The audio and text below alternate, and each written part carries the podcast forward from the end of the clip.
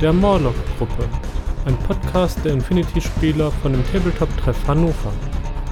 Hallo und herzlich willkommen zu der Morlock-Gruppe. Ähm, heute leider, naja, wie soll ich sagen, in etwas anderer Besetzung. Nun, ehrlich gesagt, gibt es genau genommen gar keine Besetzung, denn leider ähm, haben wir es aufgrund von Weihnachtsfeier, einem Turnier, was an dem heutigen Aufnahmedatum, dem 15.12. und auf Veröffentlichungsdatum stattgefunden hat, es nicht geschafft, uns vernünftig zusammenzusetzen, ein Thema vorzubereiten und auch noch entsprechend das Ganze einzusprechen. Das tut uns sehr leid. Allerdings ist es jetzt nun mal nicht so, dass mehr wir quasi, abgesehen von meinem kleinen Monolog, gar nichts veröffentlichen werden. Ähm, nein, Jonas war so lieb und hat im Vorfeld auch schon mal ähm, einen kleinen Versuch vorbereitet, den ich hiermit veröffentlichen werde. Und zwar stellt er uns und euch Starco ein wenig vor, geht da so ein bisschen die Einheiten durch und ähm, gibt zu dem Ganzen seine Meinung zum Besten. Das Ganze dauert leider allerdings mehr oder weniger nur 15 Minuten. Ähm, Wobei leider ist vielleicht falsch ausgedrückt. Also der eine oder andere hört uns ja wahrscheinlich gerne bei der Autofahrt und mag es, wenn die Folgen ein wenig länger sind. Allerdings ist so ein Monolog im längeren Umfang dann vielleicht doch eher einschläfert und im Sinne der Verkehrstüchtigkeit nicht wirklich sinnvoll. Von daher auch ein Vorteil, dass das Ganze nur 15 Minuten lang geht von Jonas. Ähm, außerdem schweift er alleine, vermute ich mal, nicht so krass ab, wie wir es äh, in einer größeren Runde immer tun. Von daher kurz kurze, prägnante Informationen zum Thema Starco oder zu Starco, sagen wir es mal lieber so herum, was jetzt ja unterm Strich eigentlich nicht unbedingt so schlecht ist. Ähm, nichtsdestotrotz, die nächste Folge kann ich auch schon mal anteasern. Das wird eine Jahresabschlussfolge werden, wo wir so ein bisschen aufs Jahr zurückblicken werden und auch, ähm, naja, so ein bisschen in die Glaskugel schauen, was uns denn im kommenden Jahr so erwarten wird. Ich meine, da steht ja N4 im Raum und irgendwann und in der Theorie soll sogar auch noch Defiance veröffentlicht werden. Ähm, da werden wir ein bisschen drüber sprechen und halt auch logischerweise über das, was in diesem Jahr großartig so passiert ist noch. Ja, das ist so erstmal das, was euch in diesem Jahr noch erwarten wird. Im nächsten Jahr kann ich jetzt schon mal sagen, wird es ähnlich weitergehen wie momentan hat auch. Alle zwei Wochen gibt es eine Veröffentlichung, aber ja, jetzt nehme ich schon wieder ein bisschen was vorweg, was ich nicht unbedingt tun sollte. Und zwar kann man das Ganze auch noch ausführlicher bequatschen, wenn die restliche Crew mit an Bord ist. Wer alles dabei sein wird bei der Jahresabschlussfolge, mal gucken. Also wir werden, denke ich mal, mehrere Leute sein. Also mehr als drei. Das wird vielleicht so ein bisschen chaotisch werden, aber eventuell kriegen wir es ja auch hin, so ein bisschen Gesprächsdisziplin zu halten. Ähm, gut, sind wir ehrlich? Nein, Vielleicht müssen wir ein bisschen Alkohol hinstellen, das könnte dann den einen oder anderen etwas beruhigen. Warten wir es einfach mal ab. Aber ich denke mal, dass diese Jahresabschlussfolge durchaus lustig sein wird äh, und hoffentlich auch den einen oder anderen erheitern wird. Vor allem, wenn Timmer dann wieder so ein bisschen rentet. Ach, das wird wieder herrlich. Da kann man nur so schön triggern. Nein, kleiner Spaß. Ähm, ja, wie gesagt, sorry, dass das ja, dieses Mal ja eine sehr, sehr kurze Folge deswegen wird. Aber ich kann jetzt zumindest auch mal ähm, schon mal mitteilen, wie das Turnier im 3TH ausgegangen ist. Jetzt muss ich gestehen, ich weiß gar nicht, was für eine Art von Turnier das war. Das war irgendwas mit Weihnachten, Schneegestöber und auf der Fresse. Naja, eigentlich auch egal. Es wurde auf jeden Fall ein fröhliches Gewürfel. Und gewonnen hat das Ganze tatsächlich Tillmann. Du hast doch geschummelt, gib's zu. Also wirklich. Äh, auf Platz 2 haben wir Zielhilfe. Platz 3 ist Nolimon. Nolimon. Ich hoffe, ich habe das halbwegs falsch oder richtig ausgesprochen. Sorry, wenn es komplett falsch war. Sorry, sorry. Äh, Platz 4 Rot 6. Äh, Platz 5 Draken oder Draken. Platz 6 Maximilian 13. Platz 7 Winterwar. Platz 8 Dragonclaw. Platz 9 Bubatz. Und dann haben wir auf Platz Nummer 10 Michael D., auf Platz 11 Master Blaster, auf Platz 12 Vandal und Platz 13 Capo Paint und auf Platz 14 Hakon Johansson. Ich hoffe, ich habe alle Namen möglichst falsch ausgesprochen oder richtig, man weiß es ja nicht.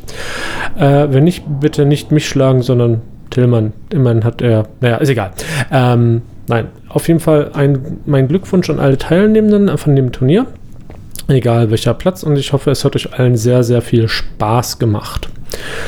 Ja, bevor ich mich jetzt hier noch weiter in irgendwelche festliche Ansprachen äh, verliere, die gar keinen Sinn machen, kann ich eins schon mal vorweg sagen.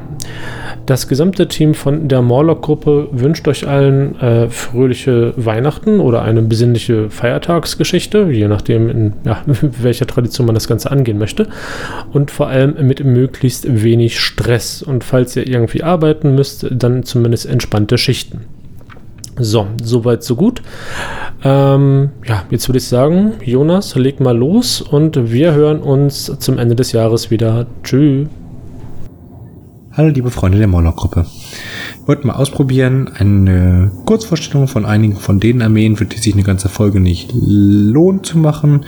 Und ich fange damit mal an und rede ein wenig über Starco, eine von NA2-Armeen, die als Söldnertruppe auftreten.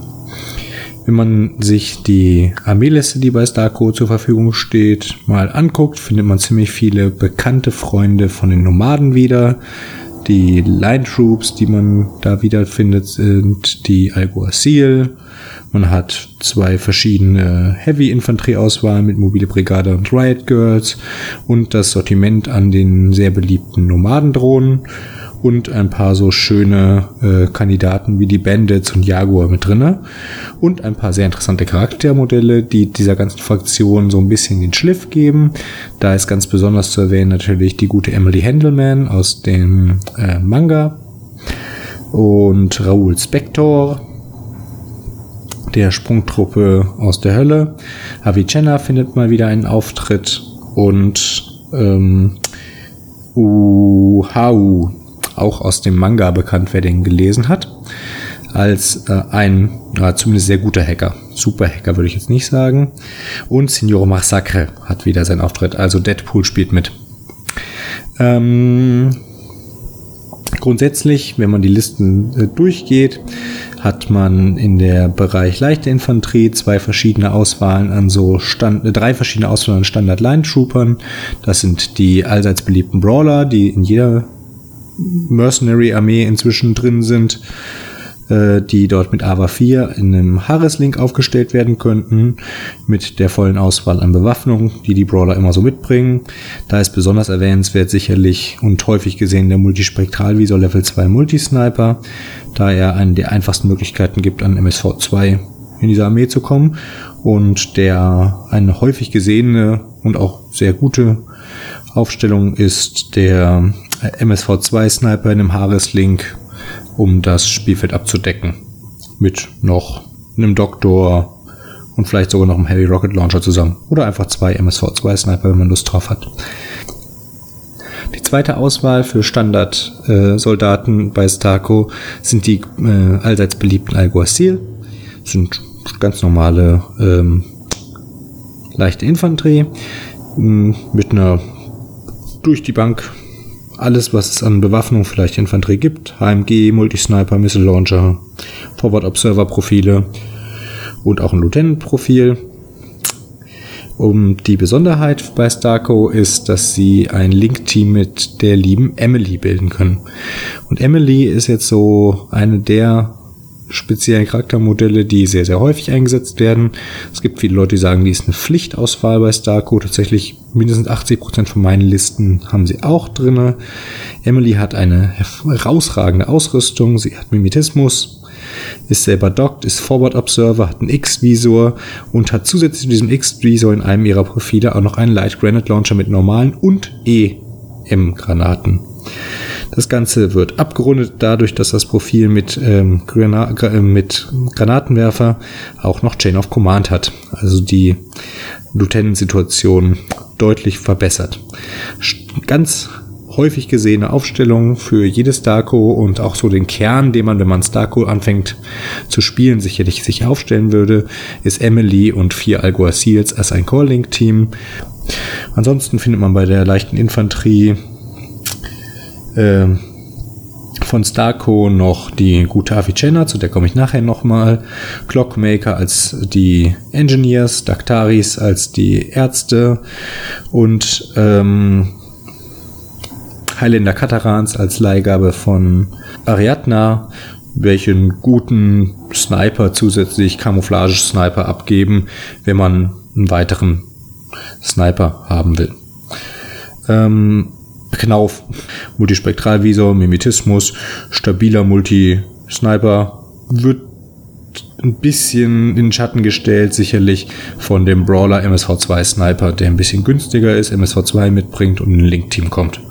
Also, aber wenn man um den Knauf spielen will, kann man ihn auch hier reinbringen.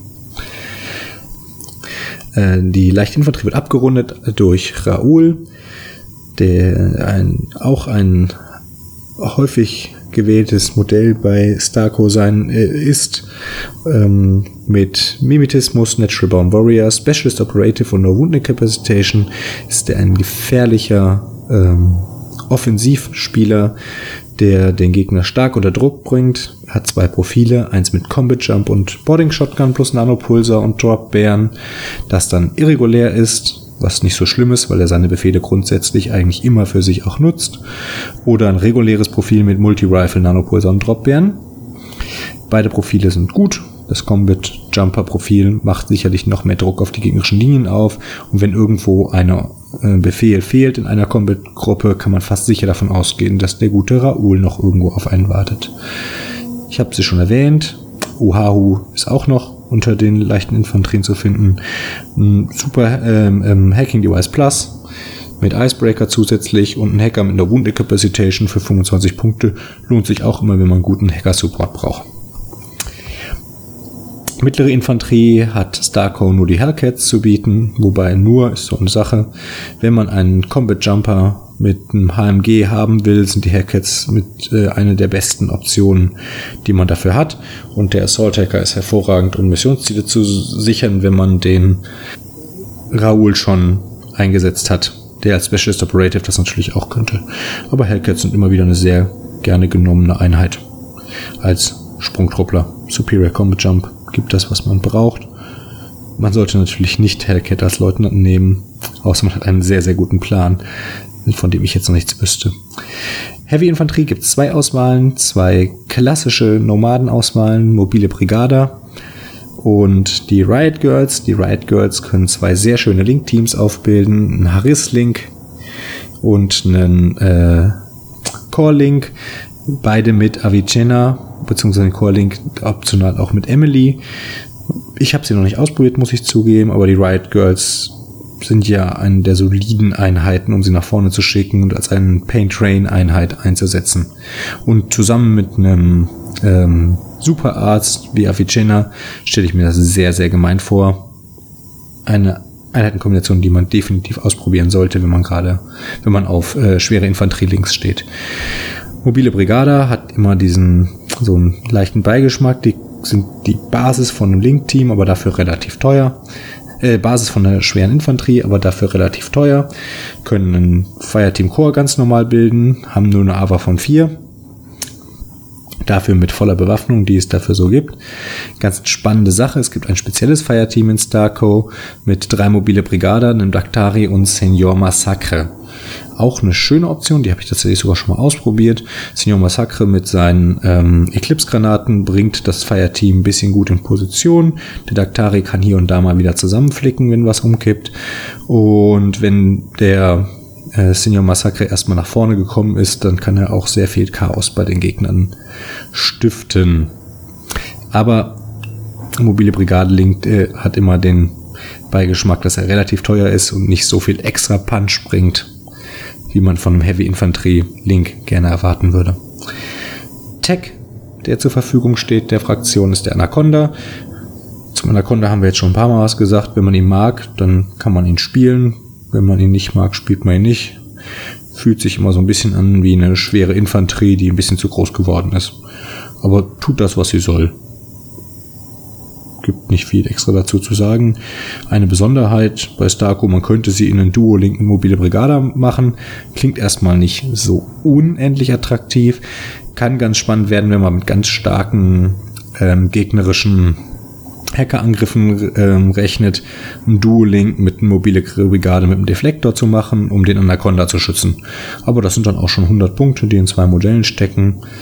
Muss man sich überlegen, ob das in seinen eigenen Battleplan passt. Ähm, bevor ich zu den Rems komme, komme ich nochmal zu den ähm, Warbands und Skirmishern. Äh, Skirmisher stehen drei verschiedene Auswahlen zur Verfügung, die die ganze Liste sehr interessant machen. Al-Hawa sind, Al sind von den ähm, Hak Islam übernommen worden, solider Infiltra Camo-Infiltrator mit Spezialisten, Ausrüstung, auf jeden Fall empfehlenswert. Ähm, Hard Cases sind von Ariadna als Gäste dazugekommen. Sehr spaßige Einheit für wenige Punkte mit Ambush, Camouflage, Infiltration, Multiterrain, was inzwischen dank den Dazern ja auch tatsächlich eine gewisse Rolle spielt. Und dann Tactical Bow, Rifle oder Shotgun Varianten. Sehr schöne Störeinheit für den Gegner. Und die allseits beliebten Banditen sind auch bei Starco gelandet. Camouflage, Infiltration, Multiterrain Scavenger, Martial Arts und äh, eine gute mittlere Reichweiten Waffenauswahl mit Boarding Shotgun, Kombi Riflen, Hackern, Forward Observern machen den Gegner Kopfschmerzen und man kann sie hervorragend dazu benutzen, Missionsziele zu sichern und mit den mittel- bis kurzreichweitigen Waffen auch zu stabilisieren. Scavenger kann manchmal äh, hervorragend sein, wenn ein Gegner probiert, sie auszugraben mit einer guten Waffe und man sie dann schön einsammeln kann, diese Waffe. Bei Warbands, der schon erwähnte Senior Massacre ist dabei. Ähm, Eclipse-Granaten, die er in beiden Profilen mitbringt, sind immer gut. Er ist ähm, ein Nahkampfmonster für den Fall, dass man gerne Nahkämpfe macht. Und das schon erwähnte Link-Team mit den drei mobilen Graden der Daktari kann sehr interessant sein, weil man relativ bezahlbaren Heavy Infanterie Link kriegt und der gute Senior Massacre mit seinen Granaten, die er indirekt werfen kann, auch durchaus von einem 5er Link Bonus profitiert. Und wenn er erstmal vorne, nach vorne geliefert wurde und der Gegner sich erstmal um die Helferinfanterie gekümmert hat, dann kann der auch sehr stark die gegnerische Aufstellungszone bedrohen. Ähm, Jaguars sind dabei als Warband. Die leichte Infanterie, also die leichten ähm, Warband von Corregidor äh, alle mit Smoke-Granaten ausgestattet, was hervorragend ist, besonders wenn man den MSV2-Sniper noch dabei hat, von dem wir vorhin gesprochen haben. Und sonst sind sie für wenige Punkte gut da drin, Druck zu machen auf den Gegnern und liefern einfach reguläre Befehle im Zweifelsfall. Und ein Irmian, äh, kann man auch mitnehmen als Gast von Ariadna, der ja allseits beliebt ist als Spezialist, Smokewerfer mit Chain Rifle Decharges, Engineer, Scavenger kennt man von jeder Ariadna-Funktion, äh. Man nimmt so viele mit, wie man mitnehmen kann. Bei Starco ist das leider nur einer. Gut, als letztes komme ich noch zu meinen Lieblingen, den Remotes. Da ist ein Großteil der Remotes von äh, den Nomaden zur Verfügung stehend.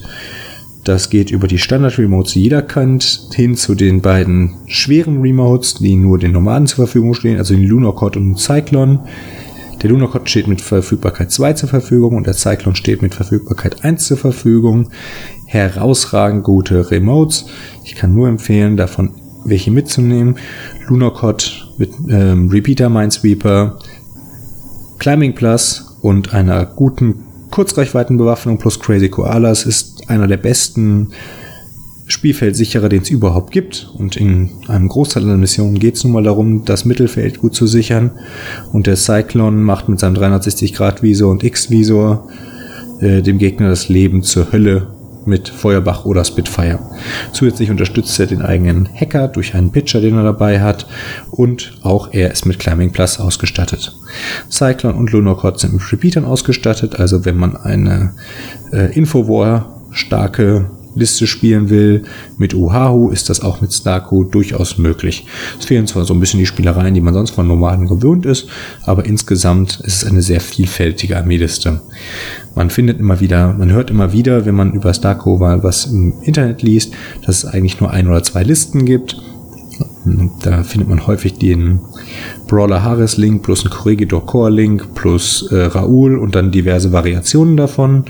Ich habe die jetzt ein bisschen durchgespielt und muss sagen, das, dem würde ich nicht zu 100% zustimmen. Das ist eine sehr, sehr schöne Kombination, die man auf jeden Fall ausprobieren sollte. Aber das ähm, mit den Heavy Infanterie Links rumzuspielen. Da habe ich noch nicht alles ausprobiert. Und Remote heftige Listen zu spielen, ist auch sehr spaßig und für die richtige Mission sehr mächtig.